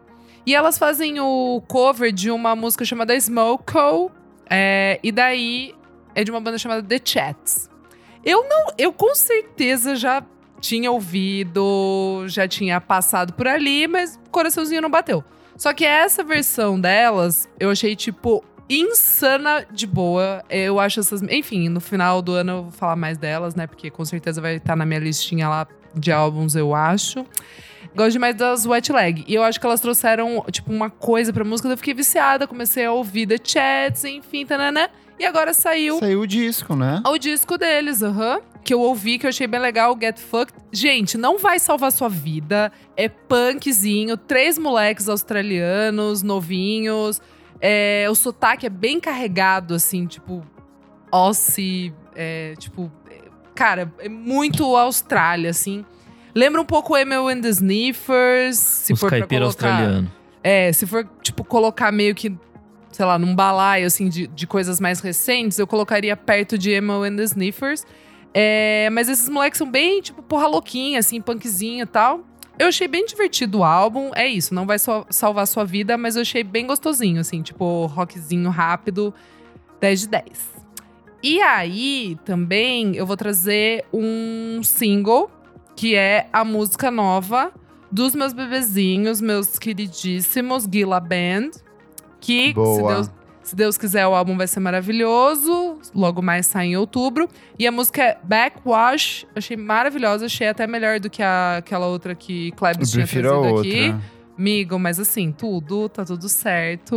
Começa ama. quietinha, vai crescendo e de repente, sei lá, você Ah! vê o motor de um Fusca estourando. Exatamente. Um Pras motomami, túnel, é. quem quiser engatar um pouquinho a motomami, quiser engatar numas loucuragens aí, é, não que tenha muito a ver, mas no fundo tem, hein? Achei muito bom, gente, muito bom mesmo e só aumenta a minha expectativa para mais um lançamento da Gila Band. Beijo, meus irlandeses. Arrasou. Nick Silva, ele que está motomamizado. Nossa, que não tá? Completamente. Puta que pariu. Quem não tá? É, enfim, eu não tenho nada de mundo pop, mas enfim, vamos lá. É, três diquinhas. A primeira é o Louis Cole com I'm Tight. Esse Louis Cole é um cara que vem fazendo música na internet faz um bom tempo já. Eu acho que eu devo ter trazido ele por aqui, mas não sei exatamente. Mas enfim, ele tá com uma música nova, que né, chama I'm Tight. É meio jazzy, meio eletrônico, meio engraçado, meio funkeadão, assim. É bem divertido. Veio acompanhado de um clipe que ele fica ele mais umas dançarinas fazendo danças esquisitas. É bem divertido. E faz parte do próximo disco dele que chama Quality Over Opinion, que vai ser lançado pelo selo Brain Feeder, né, do Flying Lotus, Uhum. no dia 4 de outubro. Tudo. É, minha próxima dica é a Melody's Echo Chamber, que voltou com uma novidade antiga. É verdade. Lá em 2012, enquanto ela namorava o menino Kevin Parker, ela produziu, né, aquele primeiro disco que tem a produção do Kevin Parker e ela começou a produzir um segundo. Mas nesse meio do caminho eles terminaram e tal, e ela tentou terminar sozinha, mas não rolou, porque, enfim, términos doloridos e coisa do tipo. Logo depois ela sofreu aquele acidente que ela quase morreu também. Gente, que É. loucura, é. Verdade. Ela lançou uma música que chama Unfold, que é- foi gravada nessa época. Foi uma das poucas que sobreviveu, sobreviveram sete dessa época. E aí, como ela vai relançar o primeiro disco, que tá fazendo 10 anos esse ano, ela vai aproveitar e vai lançar essas sete musiquinhas pelo selo Fat Possum no dia 30 de setembro. É, é bem a cara do primeiro disco, assim, essa música, Unfold. Bem divertidinha. Ela que lançou um disco há poucos meses que só se fala em outra coisa também. É bem qualquer coisa, né? Eu achei hum, só ok. Mas enfim, minha última dica é uma banda que eu descobri essa semana, que chama Beating Bajas. É um trio de, de música eletrônica lá de Chicago. Eles têm umas coisas meio, tipo, música eletrônica, mas que parece, tipo, eles misturam coisas, sons da natureza com textura eletrônica, assim, meio psilosample, meio barulhista. Cara, é bem legal. Eles lançaram uma música que chama Amorfa essa semana. Vai fazer parte do próximo disco deles, que chama Bajo Oscillators, é, que sai no dia 2 de setembro pelo selo Drag City. E no ano passado eles lançaram um disco inspirado no jazz cósmico do Sun Ra, que chama Sweet Don Ra. Parece ser bem legal, eu não ouvi ainda, mas estou interessado em ouvir. E é isso aí. Hum. Kleber, sua vez. Vamos lá, bastante coisa legal saiu nos últimos dias. Junior Boys, dupla canadense que eu sou Nossa! apaixonado, já recomendei aqui algumas vezes numa edição do Você Precisa Ouvir Isso. Eles anunciaram o primeiro álbum de estúdio deles em seis anos, chama Waiting Game, sai no dia 28 do 10 pelo City Slang. E eles lançaram essa música deliciosíssima que é meio pro dub, com pegadas de música eletrônica, que se chama Nightwalk. Junior Boy já colaborou com Caribo, Jesse Lanza, e é um nome bem importante da cena canadense. Demais. Oliver Sim, que a gente tá recomendando todos os lançamentos deles nos últimos meses, ele lançou um remix delicioso para GMT, que é minha música favorita até agora do, do novo álbum, de- do primeiro álbum dele em carreira solo, que é o Hideous Bastard. Ela é um remix do JMXX, que é o produtor do disco, mas tem coprodução do Floating Points, então assim, nove minutos de puro delírio ali do, do JMXX dando o melhor dele. Outro remix delicioso que saiu nos últimos dias, Menina Soccer Mami foi remixada pelos queridos do Madalena Bay, a música Que Shotgun. tudo! Ela era uma pegada um pouco mais densa, tinha umas guitarronas pesadas ali, e eles levam bem pra atmosfera do último álbum de estúdio deles, assim, que a gente recomendou bastante ano passado. Teve também um projetinho que eu gostei muito nos últimos dias, até compartilhei com o nosso querido madrinho Pedro Carvalho, que está aqui agora. Tentei manter suspense do Nick Silva, porque ele ia roubar, que é o Tolido. É uma dupla norte-americana. Eles vão lançar o primeiro álbum de estúdio deles, que se chama How It Ends, no dia 23 do 9, pelo selo Grand Jury Music. E eles já lançaram algumas músicas, entre elas Flake e What Happened to the Menorah. São, é um, eles fazem tipo um indizinho bem anos 2000 ali, meio é, Death Cab for Cute, meio Bright Eyes, essas coisinhas da Barsuk, algumas coisas da Saddle Creek. Quem gosta de Adrian Lenker talvez vai gostar. É um indie folk bem melódico, muito bem bonitinho, assim, bem refinado. Boa. Dos lançamentos nacionais, eu fiquei muito surpreso com a parceria entre o Fernando Mota, o Jonathan Tadeu e o Vitor Brauer com Quebra. Asa. É o novo projeto desses Uhum. três músicos da cena mineira que são interessantíssimos. E eles lançaram essa música que se chama Vontade, que é um Deftones, assim, sujão, pesadão, é, mas com um pouco de elementos do trabalho de cada um deles em carreira solo. E também teve um que eu até imaginei que a minha amiga Isadora fosse recomendar, The National, com Weird Goodbyes, parceria deles com o Boniver. Não sei. Então, era Não tudo pra eu bateu? gostar, né? Ainda não. Pra mim não Você bateu também, acredita? não. Não bateu, cara. Eu prefiro o, Big Red Machine lá, as coisas. Não gostei dessa música. Eu não curti, sei. gos- gostei do fundinho eletrônico. Eu acho que vem aí o disco novo do The National, hein? Ah, super, super. super, Mas vamos mas- pros discos aqui, porque gostei bastante do novo álbum no Hot Chip, Freak Out Release. Eu Ai, acho que é ouvir, Jesus. Hot Chip em sua melhor forma, assim. Ele é um disco bem Hot Chip em todos os Sempre sentidos bom, de. sempre gostoso. É sempre gostoso. né? É. Hot Chip nunca erra. Eu Não acho que é uma erra, banda eu muito também. equilibrada. Também E eu acho. acho que esse título, Freak Out Release, ele marca muito o que que é esse disco, que se divide entre canções que são mais enérgicas e outras que são mais melancólicas. Tem participação da Low Highter, que é ex-integrante do New Young Pony Club. Tem participação de um rapper canadense que é o Cadence Weapon. Tem sample de um monte de músicas é, clássicas de, de- de- das pistas. Então é um hot chip bem gostosinho. Mas outro grande lançamento que também me, que eu gostei bastante de ouvir é o novo álbum de estúdio da Josiara, Adeus Dará. Eu já havia recomendado singles anteriormente. É o primeiro álbum em que ela assina a produção, toca, compõe, faz tudo dentro do disco. É um disco bem pessoal, é um disco muito mais político, com destaque maior para para percussão, principalmente quando a gente volta para o trabalho anterior, que é o Mansa Fúria, que ele era um pouco mais econômico. Esse ela cresce muito, tem participação da Margarete Menezes e tem coprodução em algumas das músicas do Seco Bass, do Baiana System. Então, semana recheadíssima de lançamentos para você que está ouvindo. E se você quiser ver tudo isso que a gente recomendou, você pode acessar o nosso site www.vamosfalarsobremusica.com.br ou abrir aí o seu navegador, a sua plataforma de streaming favorita, que eu pessoalmente organizo todos os links para você aí. Então, é só abrir, clicar e ouvir. Vamos para o próximo bloco do programa. Você precisa ouvir isso.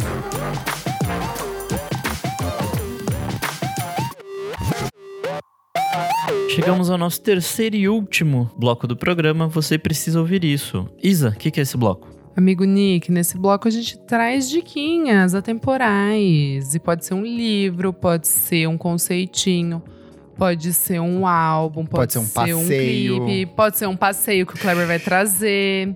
Que mais? Ai, pode ser qualquer coisa. Eu também, eu também. Vamos lá então, vamos ouvir então. Não, mas vamos manter suspense aí do passeio do Kleber, quando foi por último. Isa, sua vez. Tem que manter o- a audiência até o fim. Até o final. É, tá. Bom, é, gente, eu não dei ainda o What's in My Bag com os meninos da Fontaines DC, né? Não, ainda não.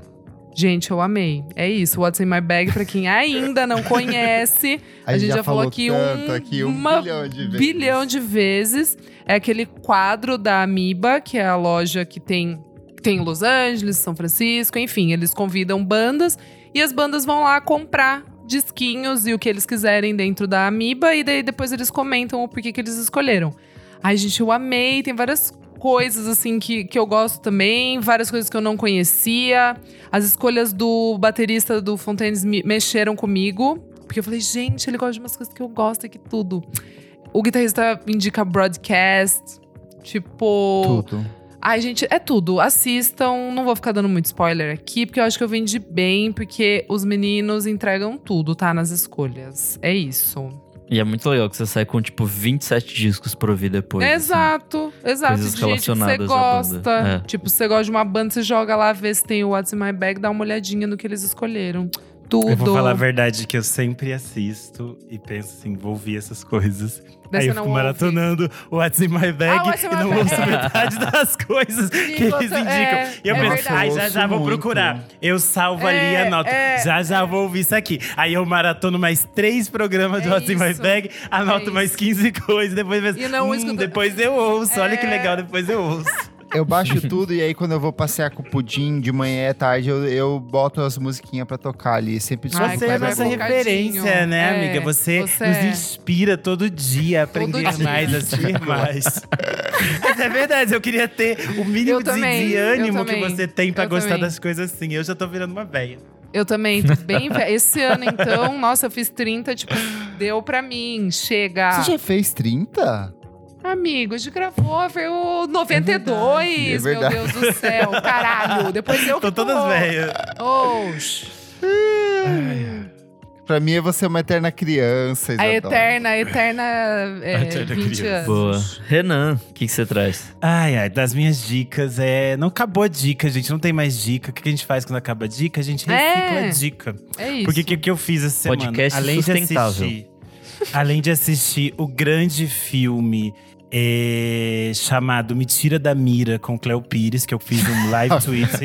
Bombou esse, hein? Bombou. É uma bomba, é uma bomba esse filme, bom. gente. Tudo é horrível nesse filme, tudo. Eu amei. Então, quem quiser, assim, não quer pensar, tá pensando assim, esse cenário eleitoral brasileiro difícil, não quer refletir, quer ver, assim, os piores. As piores atuações possíveis, a trilha sonora horrível, é uma direção horrível. Assista Me Tira da Mira, tá na HBO Max. Mas enfim, além disso, é, eu assisti a série da Netflix do Woodstock 99 que o Nick havia recomendado. E eu achei bem interessante porque ela tem realmente, como o Nick falou, outros vieses da história, diferente do documentário da HBO Max.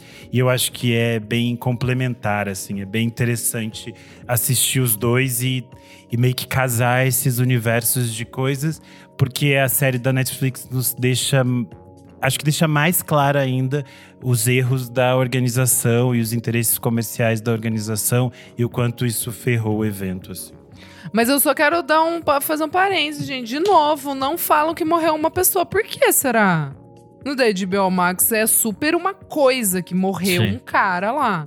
E no da Netflix eles nem tocam no assunto, só tipo falam, ai, dos casos de estupros e passa meio. Então, mas a própria, a rápido. própria questão do estupro e dos abusos contra as mulheres eu achei muito curta.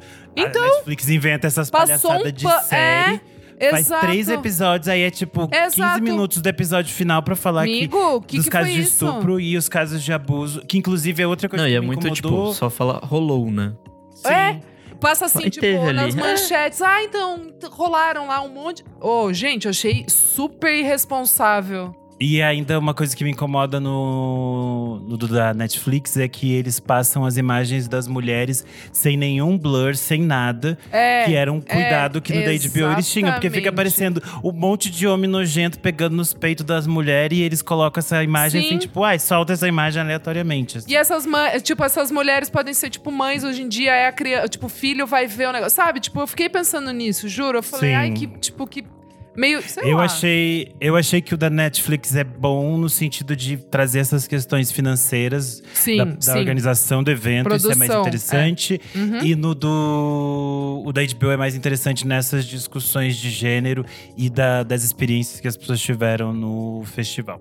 Mas enfim, achei, acho que os dois são bem complementares. Eu sei que eu saí muito mais puto com os velho produtor do- dos Super. festivais. Dá muita no raiva. da HBO, Nossa, nesse assim. outro eu fiquei assim, nossa, se fuder, dá um pau naquele velho. O outro morreu, né? Eu falei, ah, foda-se. Foi É. que eu pensei, acabou. Enfim, aí outra reciclagem de dica é que no episódio 199 eu tinha indicado o filme Pureza com a Dira Paz e agora ele chegou ao Globoplay. É um, do- é um filme muito interessante sobre a Pureza, que é uma personagem real, que ela é uma mãe que seu filho vai trabalhar numa fazenda e ele acaba sendo envolto num num esquema de contratação que o trabalho dele é análogo à escravidão, ele não consegue se desvencilhar desse contrato, e aí ela acaba sendo uma figura muito importante no Brasil nos anos 90 para que se desmembrem vários casos de eh, escravidão moderna. É um filme bem barra pesada. Não é tipo assim, ah, quero uma coisa pra descansar. Não vai ver esses. em si. Não é o filme da Cleo Pires. É, é pesado. É, não é um filme da Cleo Pires. Esse é bem barra pesada mesmo. Mas eu acho que a atuação da, da Dira Paz, assim, é muito surpreendente. Ela tá tão maravilhosa quanto ela sempre está, mas nesse caso ela tá muito bem. Eu acho um filme muito bom e vale a pena, assim, até pra gente repensar essas, essas questões, porque a gente voltou a discutir essas questões de escravidão moderna, é, até pelo caso de pelo fato de termos aumen- terem aumentado esses casos recentemente, né? Então, é Pureza agora disponível no Globoplay. É isto, meu requentado de dicas. Boa. Boa. Kleber, conte sobre sua viagem. Não, a viagem fica por último. São duas dicas hoje. A Ai, primeira. Cheia de dicas. Hoje tem Tô Hum, cheia. O boy dicas. veio. O boy veio pra cá, foi É, andar, assistir ai, filme. que então saiu da a- toca a vida, a vida acontece. anda, Chamanda. Começar recomendando o filme O Predador, A Caçada Meu no Star Deus. Plus. Eu não tava dando absolutamente nada pra esse filme, porque a franquia Predador, ela é horrível. Ela tem o filme clássico lá com Arnold Schwarzenegger, que é tipo, a gente assiste porque é icônico, mas todos os filmes posteriores, assim, são horríveis. É um pior do que o outro, culminando com Alien versus Predador. Mas é, esse filme que saiu direto no Star Plus, ele é uma direção do Dan Trachtenberg, que é o cara que dirigiu Rua Cloverfield número 10, que é um excelente filme, por sinal. E ele é, mostra o Predador, que é aquele personagem alienígena que viaja entre planetas para caçar e para lutar contra os mais fortes. Só que ele vem por volta dos anos 1700 e ele aterriza próximo de uma aldeia indígena e ele se depara com o que talvez seja uma das minhas personagens femininas mais incríveis de todos os tempos, que é a Naru, que é interpretada pela Amber Mead Thunder. E, gente, é um filme de ação, assim, muito, muito, muito bom. De verdade, eu recomendo. Eu sei que Isa, se assistir, vai gostar. Jura? Amiga, eu juro pra você, é um filmaço. Jura mesmo, de ação. mesmo? Sabe aqueles- Mesmo? Sabe aqueles filmes, tipo, que a gente assistia no temperatura máxima ou no domingo Tá. maior? Tá. É essa vibe. E ele é um Tá. filme muito redondinho. Ele tem uma hora e trinta e poucos minutos. Começa, acaba Prende atenção. Muito. E ele, Tá. ele tem muito da coisa do, da arma de Chekhov lá, de tipo apresentar elementos do começo do filme que você vai usar no final pra, pra solucionar alguma coisa. Olha, Hum. viu? Renan, cinéfila aqui, ó. Hum, pega essa, hein?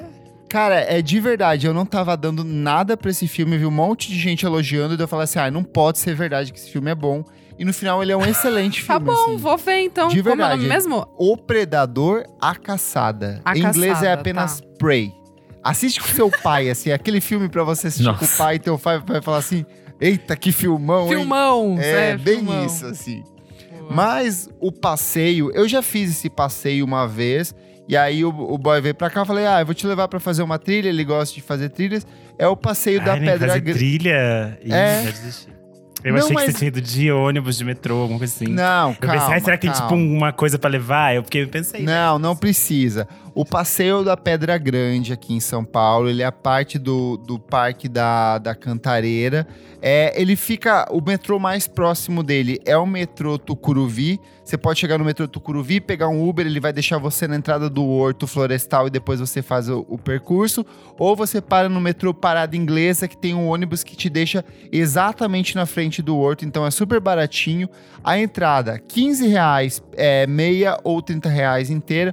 O que que é? A Pedra Grande é uma, como o próprio nome diz, é uma pedra grande, é no alto da, desse morro, onde você tem uma vista da cidade de São Paulo inteira, assim, tipo, de longe. É uma região muito bonita, tem muita, tipo, tem macaco, tem, baru tem pássaro pra caramba, tem muita coisa rolando por lá. É um subidão, é um per- Natureza, né? é natureza, ele é um percurso que começa leve, assim, você pode fazer as coisas mais tranquilinhas.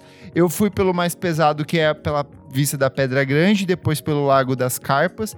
Cara, e é muito gostoso, é um percurso de umas duas horas e meia, é- são três quilômetros e pouco de subida, mais um pouco se você for fazer o Largo das Carpas, depois desce, mas é um rolê super gostoso. Eu fui agora que tava meio fresquinho, então você acaba não cansando. E é meio curioso, porque, tipo, você está dentro da cidade de São Paulo e, de repente, você sai completamente desse centro urbano e vai para um lugar super gostosinho ali, bem, bem relax. Dá pra ouvir seus sonzinhos, não tem ninguém te enchendo o saco no meio do caminho, é quase silen- bem silencioso, bem gostoso. Então, pra quem não conhece a cidade de São Paulo e veio pra cá quiser fazer um rolê mais aventura, vai nisso. Ou pra quem é de São Paulo quer conhecer um pouco, pega e faz esse rolê da Pedra Grande, que é super gostoso. Boa. Nick, você?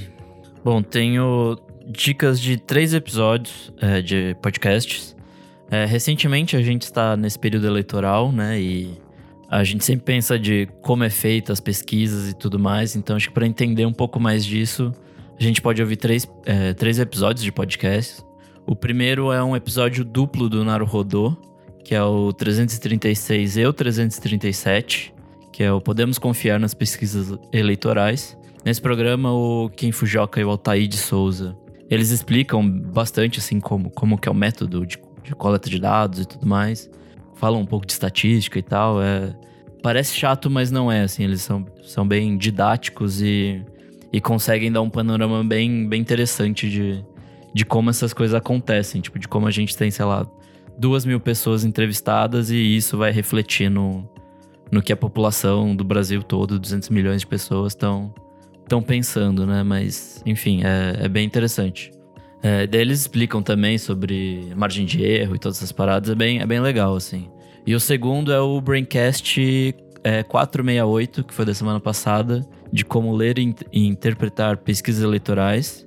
Eles chamam o Guilherme Russo, que é da Quest Pesquisa e Consultoria, e lá eles discutem, acho que mais es- essas coisas de, de como entender esses números, assim. É, não de como eles são produzidos, mas de como a gente tentar entender e se navegar a partir deles e de que né, pesquisa é uma foto e que você tem que olhar a, a tendência geral das coisas para entender como as coisas estão indo. É, e acho que é isso. Uma diquinha eleitoral aí pra gente saber navegar melhor nessas coisas. E é isso. Eu sou arroba Kleberfac no Twitter e no Instagram, dicas diárias de música todos os dias e segue meu site musicainstantanea.com.br e segue as minhas redes sociais para mais rolês trilheiros. Hum. Ai, ela tá na nova fase dela, nova Uma pessoa. nova fase, é. Patrocinada pela North Face, pela Columbia. Só as marcas, hein, gente? Pra fazer Imagina trilha. patrocínio North Face, Imagina que chique. Enfim, vamos lá. Eu sou a arroba Almeida Dora no Instagram, Almeida Dora Underline no Twitter. Um beijo, pessoal. Eu sou underline Renan Guerra no Instagram e no Twitter. Essa semana tem textos lá no Screenel, no Monkey Buzz e outros lugares. É isso. E, além disso, essa semana, segunda-feira, saiu um Por Trás do Disco que eu e o Kleber gravamos com a MC Tá. Tá bem gostosinho, bem Muito bom. divertido. E é rapidinho, episódio curto pra você ouvir assim, naquele intervalinho de tempo, perfeito.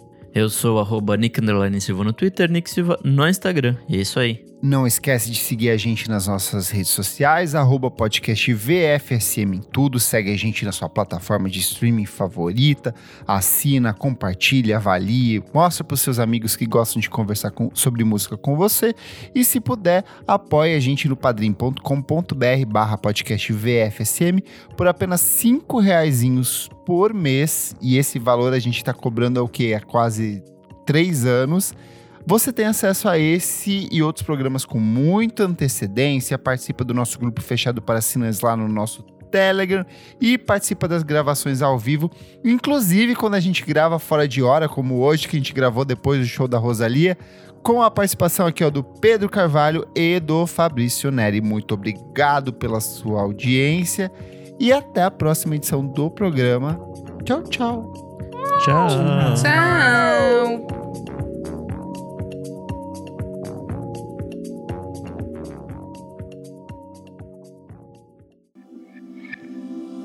Esse podcast foi editado por Nick Silva.